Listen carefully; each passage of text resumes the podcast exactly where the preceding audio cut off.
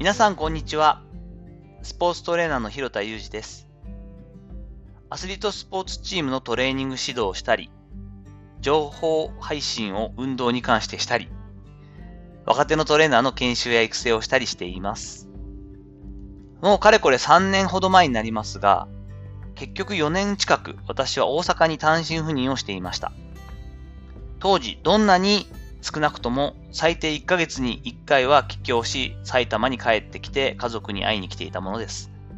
改めて考えてみると、仕事での移動の利用も含めると、年間およそ40回近く飛行機に乗り、20回近く新幹線に乗っていました。2020年に関しては新型コロナウイルスの影響もあり、公共交通機関を使う機会っていうのはすごく減ってはきたんですけれども、え記事や論文、自分の経験則から交通手段を使った移動のコツがあると思っていますし、えー、結構使えるものがあると思うので、今回紹介していこうと思っています。移動中で知っておくべきことというようなことのテーマで話していきたいんですけれども、まず一発目ですが、それが、えっと、湿度対策です。特に飛行機の湿度というのは、約10%から20%。温度は22度から26度設定になっているそうです。湿度的に人が快適に感じるのは20から40%と言われていますが、これはヨーロッパ基準だそう。日本人の感覚からすると湿度って40%から60%程度は欲しいんですよね。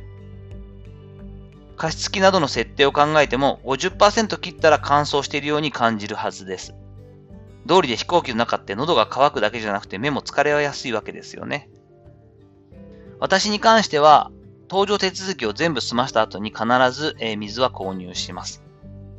特に風邪気味でない時でも飛行機に搭乗した際は、まあ、今は逆にその、しないと乗れないんですけれども、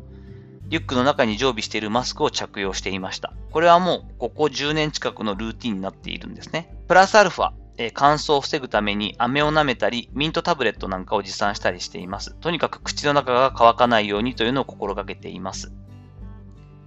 私は今、えー、使ってはいないんですが、コンタクトレンズを着用している人も面倒があらずに一度は外して、機内ではメガネをつけるようにした方がいいです。それがおすすめです。目の疲れって体全体の倦怠感にもつながったりしますので。長時間のフライトだと映画や本を読むことも多いと思いますが、適度に目を休ませることも大切です。私も、えー、それ用の目薬というのを持参して、機内では一度や二度点眼するようにしています。二つ目、気圧の変化を考慮しようという話です。新幹線でも多少ありますが、特に飛行機では高度を上げていくことによって気圧の変化も大きくなりますよね。酸素カプセルなどはこの気圧の変化を利用したヘンリーの法則を用いていることが有名ではありますが、気圧変化が及ぼす体への影響は思いの方が多いんですよね。むくみやすくなりますし、飛行機を降りた後も疲労感が残りやすいものです。普段は1、2時間のフライトの際は窓際を指定することが多いんですが、私に関しては2時間以上乗るのが分かっている場合は必ず通路側を取るようにしています。窓際の方が温度変化が大きいことも一つ。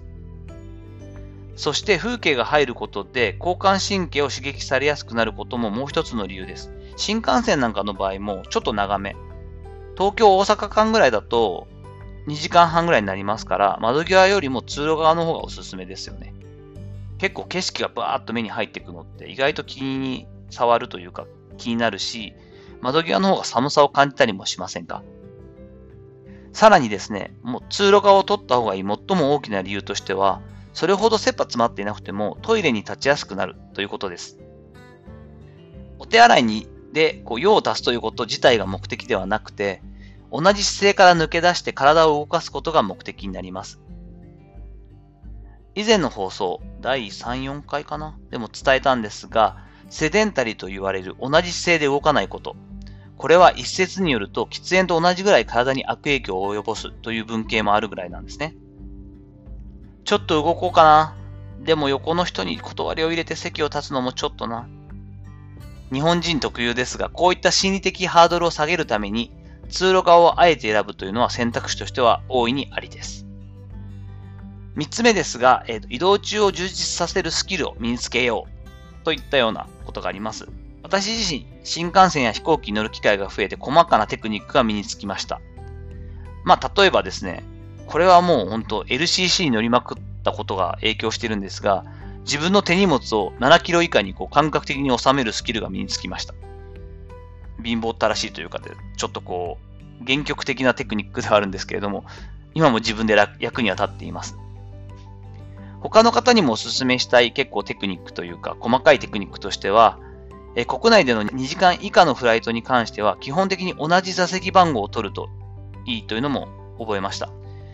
いちいちこう、座席表を見てというか、搭乗券を見て確認してっていう作業がめんどくさいので、もう常に同じような席を取るようにしています。通路側の真ん中ちょっと後ろみたいな感じですね。迷わないっていうのは結構ストレスとしては大きいことなので、ストレスになりづらいテクニックです。あとはですね、眠りたい時にはノイズキャンセリングのイヤホンを装着。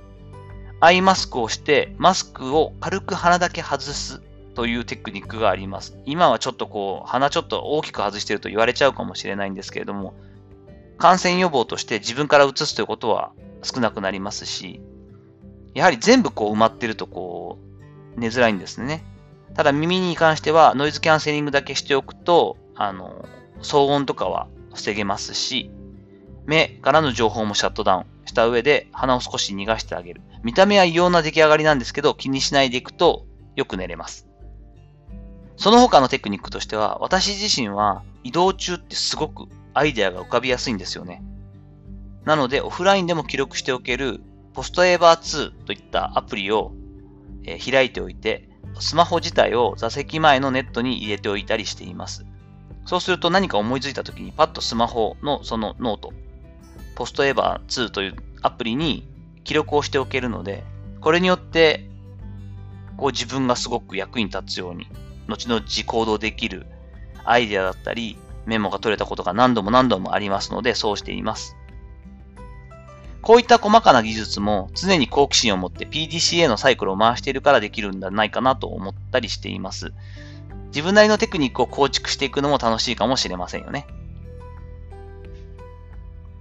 さて、いかがだったでしょうか？本日は、移動で知っておきたいテクニックといったようなお話をさせていただきました。今後もご質問やご意見などあれば、レターや Twitter のダイレクトメッセージにぜひお願いいたします。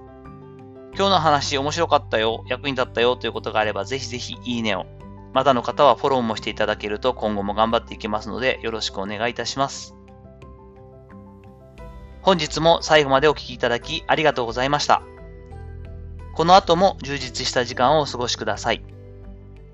それではまたお会いしましょう。広田裕二でした。